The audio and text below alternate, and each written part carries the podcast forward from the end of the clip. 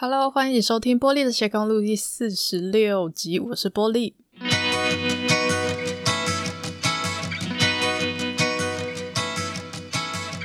在这期节目的开始呢，我想先感谢一位匿名的赞助者，嗯，因为他没有留下他的名字，他呃斗内了我一杯咖啡，这样，就是说我的 hosting 平台有一个赞助的机制嘛，好，所以说。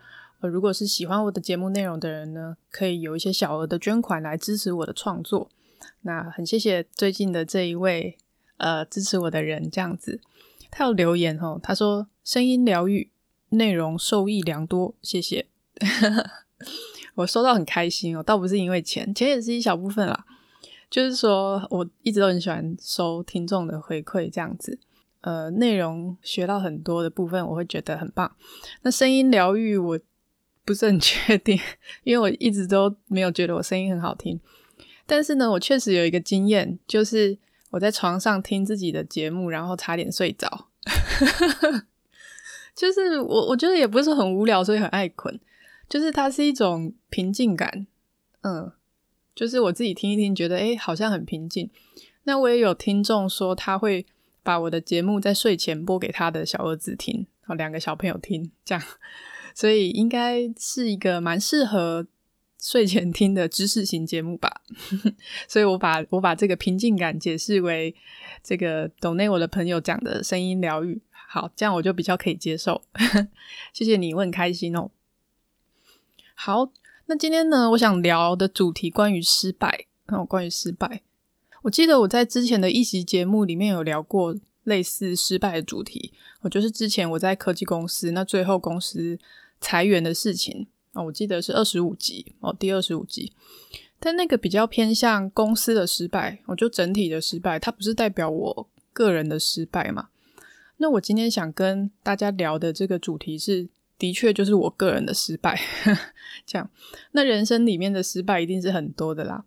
那我特别选的这个，是因为，嗯，最近有一些朋友跟咨询的个案。我跟我聊天的时候，都在谈工作上的一些挫折啊，或者是遇到一些类似失败的经验吼。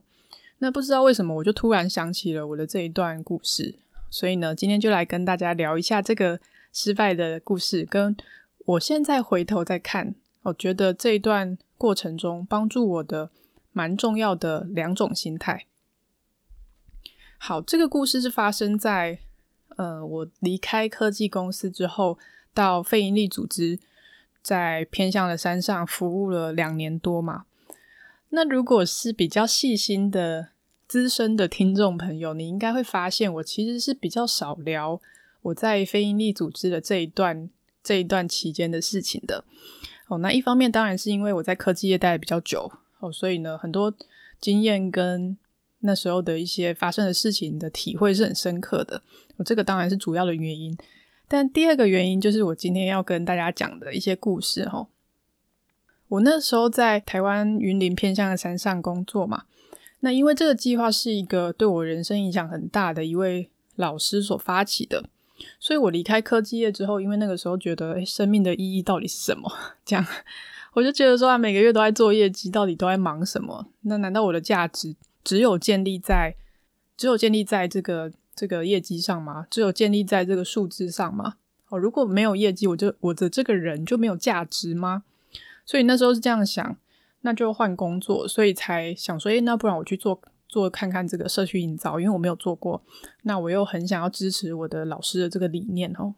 所以呢，那个时候在山上，我们的这个计划有分成五个面向哦，它有五个小的子计划，哦，包含说呃小朋友的教育，包含青年育成。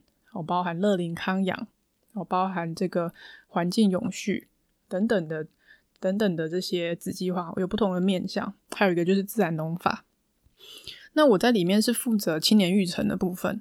哦，我一开始去其实是非常的不习惯，因为我在公司已经待习惯了。那公司里面就是什么资源都有嘛，有不同的部门，有不同的专业。我那时候团队也都很支持彼此哦。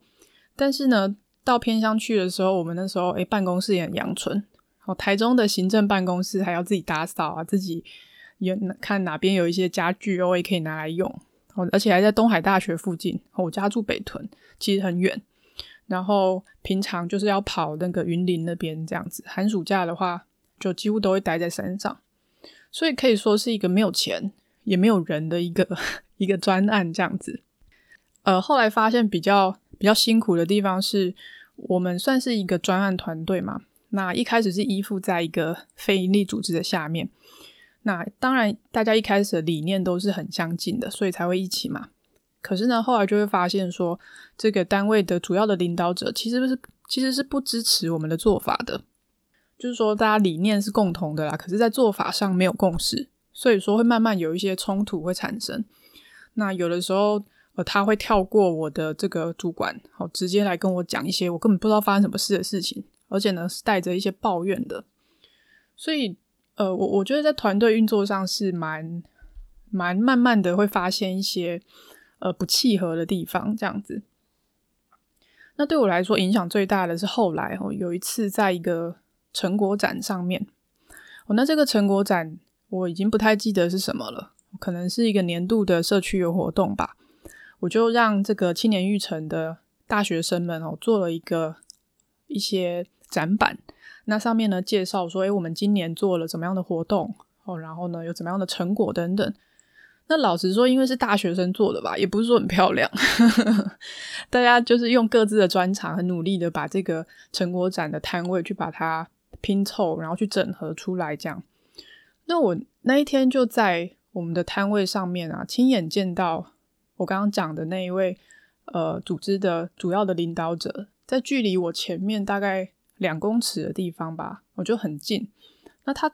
我不确定他有没有看到我在看他，我我不确定这件事情，但我至今都记得他的表情，就是他用一个非常鄙夷的眼神，应该可以说就是不屑吧，非常的不屑，这样就看着我们的这个摊位，有点斜眼看你，这样就看我们这个摊位，然后看着我们那些展板，然后就转头就走掉，这样也不不来跟我们打招呼，也不讲什么话，这样。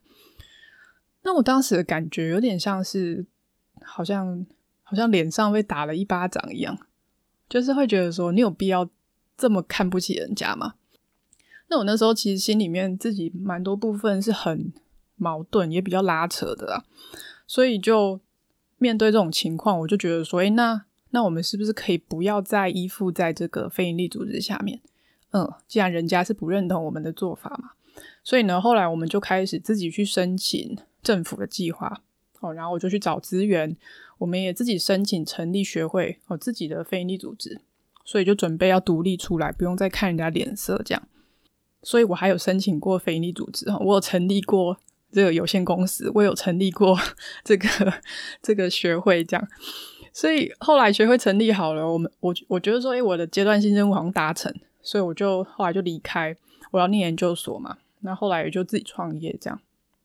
结果这事情还没完哦，在后来的一次会面里面哦，我们有一位前辈哦，另外一位前辈，那大家都互相认识，他就跟我吃饭，我们好像要谈一些事情。他跟我说：“诶，你知道那个某某人啊，跟我跟我讲说哦，就是你之前做的一些计划，你你印了一些出版品，后面没有后面没有注明他们单位的名字，这样，然后就有一些就是反正就讲我坏话这样。”或者说，可是那是我们申请的计划啊，就也不是用他们单位的名义去申请的啊，为什么要注明他们单位？而且他那么不屑这个，我当场没有讲出来。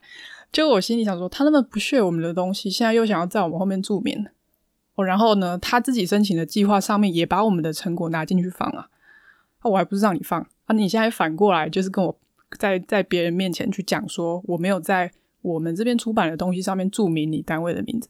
我觉得很怪啊，就是你如果真的觉得要放，你可以来跟我讲嘛。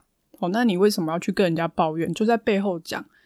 所以我那时候其实情绪是蛮大的。我觉得说，哇，你在社会上就是颇有声望的一个人，为什么要这样处理事情？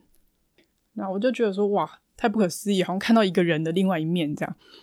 所以我那时候情绪没有处理的很好，到现在我有蛮长一段时间，三年了吧，我都不太去提这一段事情。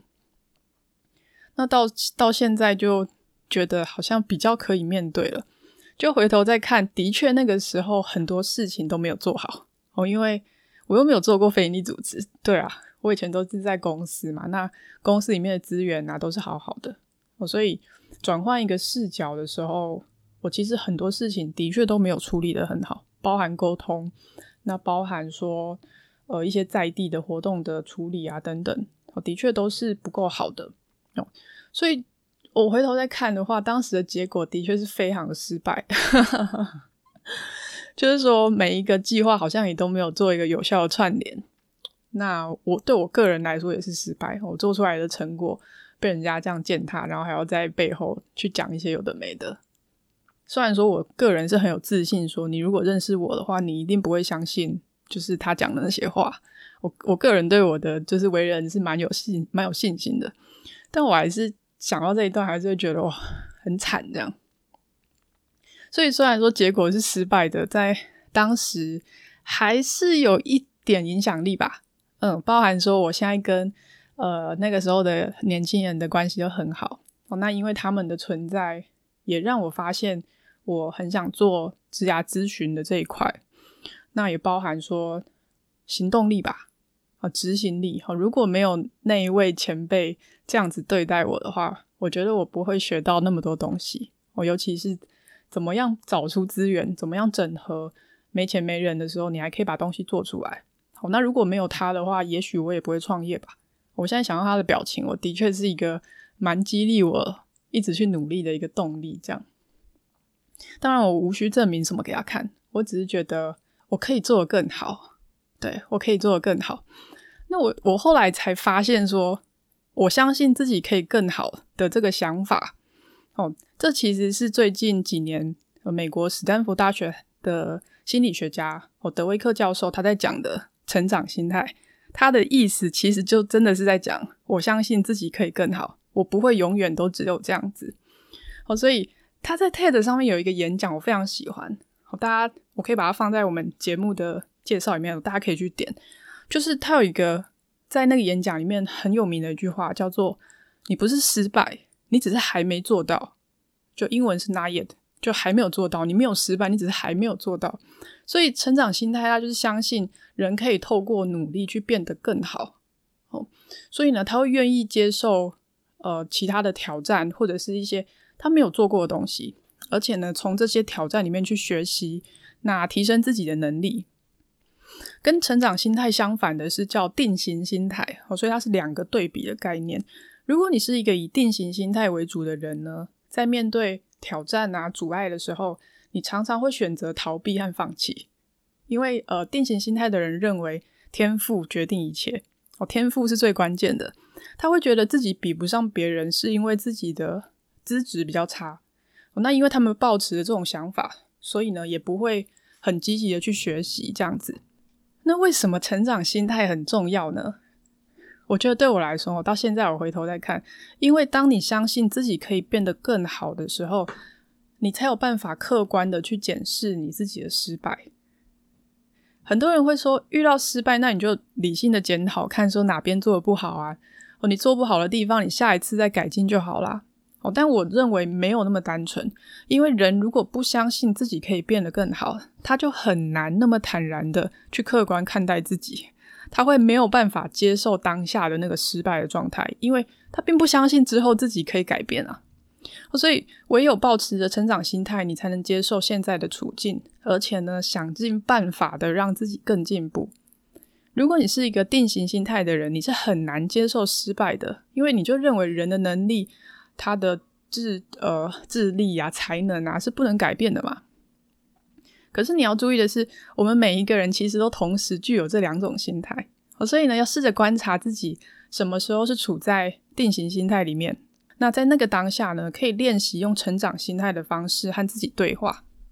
可以举个例子哈，比较简单的，例如说我很不擅长的东西，呃，美感或者设计，就从小我美术都很差。前一阵子有一个蛮好笑的事情，我们就是我跟工作伙伴我们去吃饭，那我在拍那个桌上的咖啡。然后呢，就是伙伴就看我在拍，他跟我说：“玻璃，你这样不行。”然后就把我的手机拿走，就自己帮我拍了照片这样。然后我就说：“哦，好啊，那你帮我拍。”就是就是真的不不太知道怎么把它拍得很好看这样子。但是我最近开始就是，因为放 IG 啊，或是放 Facebook 都需要放一些图片嘛。像我上一集做唱歌的访问，我也做了一个就是简单的，呃，非常非常精华的一个影片，这样。那我做完之后很高兴的把放到群组给大家看，然后就被称赞说：“哇，你做图有进步。”就是说，我虽然知道这件事情我非常的不擅长，可是如果需要的话，我还是会很很努力想办法用各种我可以适应的工具去把它做出来。所以我觉得这是一种成长心态的一种思维。哦，即使你知道真的不太擅长，也做的不是很好，哦，可是我会相信说，我只要继续练习，我一定会可以做得越来越好。但是也不是所有事情都是这样，因为我刚刚有讲，每个人都同时具有这两种心态嘛。哦，也有事情我会觉得我永远都做不到，例如说我很怕蟑螂，就我觉得蟑螂真的好恐怖，为什么这个东西要存在世界上啊？就是说，虽然我我不打蟑螂，我不打蚊子，不打蚂蚁，我我是不会打它们，因为我觉得它们就是这个空间里面的生命嘛。可是我看到蟑螂，真的不知道怎么办呢？就如果在路上看到蟑螂，我就会跑。它只要接近我一公尺，我就觉得非常非常的恐恐怖。这样就是好。我现在观察到，我现在处在定型心态里面，我认为我无法改变我对于蟑螂的想法。这样，可是呢，这种状态比较极端的状态，我还是蛮难用成长心态跟我自己对话的。我有时候会鼓励自己说：“你要坚强，你要勇敢。他只不过是个蟑螂，他比你还怕他，就是他怕我的程度会大于我怕他，因为我，比他还大很多嘛。就是无论我如何跟自己对话，我目前都没有办法克服很害怕蟑螂的这件事情。虽然这是一个很蠢的譬喻，但是我的意思是说，我们一定会有一些时刻，你是没有办法去，呃，你是暂时没有办法去突破那个定型心态的。好，那我觉得没有关系，就是说。”至少在大部分可控制的情况下，我们可以试着用成长心态的方式，好去和自己对话，然后尽量的让自己保持在成长心态的那个状态里面。好，那第二种思维的角度是，只要我不放弃，我就没有输。好，就像是《灌篮高手》里面讲的，你现在放弃，比赛就结束了。只要你不放弃，你就不会输，比赛就不会结束。那其实这个是呃赛门西奈克的无限赛局的思维。无限赛局的书里面呢，他举了一个譬喻，哦，就是那个越南战争哦，美国跟越南的那个越战，这样。他说呢，呃，美国美军跟越南的军队战这个打仗嘛，美军是没有输过任何一次的小战役的，这样，哦大大小小的战役都是美军赢。哦，那最后统计出来的数字呢，美军死亡的人数不到六万人，哦，五万多人这样。哦，这个根据数字，因为武汉肺炎而死亡的人数还比这个还多，这样。好，所以这个伤亡数字听起来是比较小一点的。哦，那你知道那个越南的军队的损损失跟死亡有多少人吗？我看到了一个数字是死亡跟失踪的人数大约是一百三十万人。哦，一百三十万。等于是六万比一百三十万左右哦，这个数字稍微有点不一样，有的说是一百一十万哦，有的说是一百三，总之就是一百出头。那不管是哪一个，呃，美军死亡人数跟越南的这个人数都差很多。那到最后为什么美国还是输了？哦，死伤人数是差这么多。那虽然说我们知道说，呃，北越有这个丛林战哦，然后呢，他得到了苏俄跟中国的一些资源哦，这是这一定都是因素嘛。那在美国内部哦，战争后期的时候，大家看说哇，这战争也太久了，将近二十年哦，美军的伤亡越来越大，战争支出花很多钱哦。那个时候电视开始流行，大家就会看到这个战争的场面，然后呢，花非常非常多的钱，拖了二十年，谁受得了？所以最后，即使美军每一场战役他都赢，而且损伤这个是小非常非常多，最后他还是被迫撤离越南。哦，所以他撤离之后呢，越南就整个越南快速的沦陷，这样其实跟最近的阿富汗战争也很像。呃，我看到一些比较的资料，这两个战争都差不多二十年，这样那最后的结果也都一样，美军撤离，然后快速的沦陷。根据美国国会的这个文件，哦，到二零一七年的年底，美军在阿富汗大概花了二点四兆美元，就花了非常多的钱，这样，所以。他是没有办法一直拖下去的。哦，就算你每一场、每一个点、每一个小的、大的战役，你通通都赢，可是呢，只要你没有办法拖到最后，你还是会输。所以呢，跟无限赛局对比的是有限的赛局嘛。有限赛局的关键就是它的特色是什么？它一定会有人赢，一定会有人输，会有一个赢家，而且呢，它有一个结束的时间，一定会有一方会在这个时间结束的时候赢得胜利。哦，这是有限的赛局。所以，如果用战争的譬喻来讲的话，每一场大的战役、小的战役，它都是有限的赛局。哦，一定有人赢嘛？这一场是谁赢？这样。可是呢，最后整场战争的结果是无限赛局。哦，只要你可以留在这个赛局里面，它是无限的，它没有结束的时间。关键在于什么？关键你可不可以持续的拖下去？我觉得这很有趣。所以，如果是一个无限赛局的话，你唯一输的条件就是你自己退出的那个赛局。哦，例如说你的资源耗尽了，哦，你的意志力耗尽了，用完了，就像美军一样，哦，钱你不可能一直烧一直烧嘛。然后这个拖了太久，所以人民也不支持哦，军队自己也受不了。哦，所以资源耗尽，意志力也耗尽，哦，所以在无限赛局里面坚持不下去，最后就输了。好，那请问大家觉得人生是无限赛局还是有限赛局？根据塞门西奈克的理论的话，人生是标准的无限赛局哦。所以讲到这个的话，我想到一个很有名的耳熟能详，叫做“人生不要输在起跑点”。好，大家有没有听过这句话？如果你用无限赛局的角度来看的话，这句话简直就是屁。就错到极点啊！什么人生不要输在起跑点？如果你真的要讲的话，应该是不要输在终点吧，对吧？你不输在起跑点，最后输，最后在终点输有啥用？这真真的是怎么想都觉得逻辑很不对，而且哦，整个逻辑都很怪。就是为什么你你一路都要跟人家比啊？到底在跟谁比？我的意思是说，OK，小的时候你成绩不好，哦，那又怎样？你没有念到一个。呃，好的明星的高中升学学校，那又怎样？你大学可以再努力吗？我大学没考好，你研究所可以再努力吗？研究所没有考好之后可以再努力，就是说，这个这个东西它是延续下去的。你实在不需要因为一次的挫折，然后一次没有考好学校，你就觉得人生好像毁灭了一样。我就是人生是有很多个有限赛局所构成的无限赛局。哦，所以从工作的角度来看，你的这个专案表现不够好，下一次你还有别的专案啊？你被公司裁员，那你下一个新的工作可不可以改善你这一份工作的问题？所以关键就是说，要留在人生的这场无限赛局里面。哦，只要可以留在里面，你的目标跟你的方法都是可以改变的，都是可以调整的。所以一时的胜负啊，一时的好坏都不是重点。重点就是你要继续留在赛局里面。好，只要你留在赛局里面，你没有放弃，你没有资源耗尽，你没有意志力耗尽，你就有机会可以达到你的愿景。如果是以塞门辛奈克的话来说，就是崇高的信念。哦，他在书里面有提出无限赛局思维的五个条件。好，第一个就是崇高的信念。所以我自己会认为说，一个优秀的工作者，他其实是要懂得调整自己，他不会让自己在过程里面倒下的。我刚刚有讲嘛，谁撑到最后你就赢嘛。所以你不能让自己资源耗尽，身体可能是你的资源，你的脑、你的思考、你的体力可能是你的资源，那你的意志力是你的资源。所以这些东西只要耗尽，你就会退出无限赛局，那你就会失败。哦，即使你在这个每一天里面单点你都做得很好，但是只要最后你撑不下去，那你就会真的失败。好，所以总结来说，我觉得成长心态和无限赛局的概念其实非常像。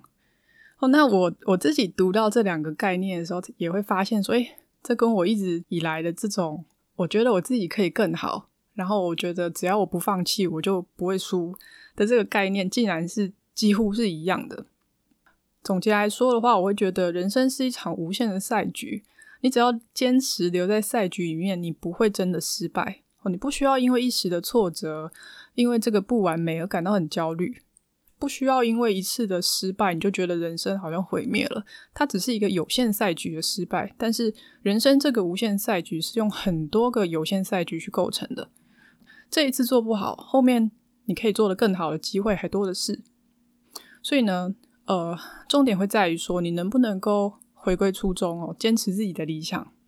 保持着一个成长心态，那专注在你自己的优势啊、你的优点啊、成果哦，那要给自己或者是整个团队更多的时间去学习和进步。嗯，我觉得很多人的眼光在某些当下是不需要太在意的，哦，只要你可以确定自己会不断的进步、不断的成长，哦，这件事情才是最关键的。甚至我会觉得，有的时候我们会说我们是为了让这件事情更好，但其实只是担心别人怎么透过这件事情看我们而已。所以，我们到底在意的是想把这件事情做好，还是在意别人看我们的眼光？我觉得这是蛮值得思考的一个部分哦。所以，我们怎么看待失败呢？哦，今天这集内容谈的主要是啊、这些失败教我的事吧。嗯，我觉得现在在回忆起那个我我前面讲的那个故事的画面，老实说，我没有什么感觉了。就这个人如果再来到我前面，我一点也不觉得我自己比他差。至少我知道我不会是一个在背后说人家坏话的人。所以很多人对你的眼光真的是不需要太在意的。只要你知道你自己一直在进步，只要你知道，只要你没有放弃，你就不会输。希望你们不会觉得今天这一集太鸡汤。我是不觉得鸡汤啊。好，如果你有些想法的话，欢迎你在 Facebook 或 IG 搜寻玻璃的斜杠路留言和我分享你的心得。如果你喜欢这个节目的话，也不要忘得到 Apple Podcast 帮我打星，留下鼓励的话哦。玻璃的斜杠路，我们下次再见，拜拜。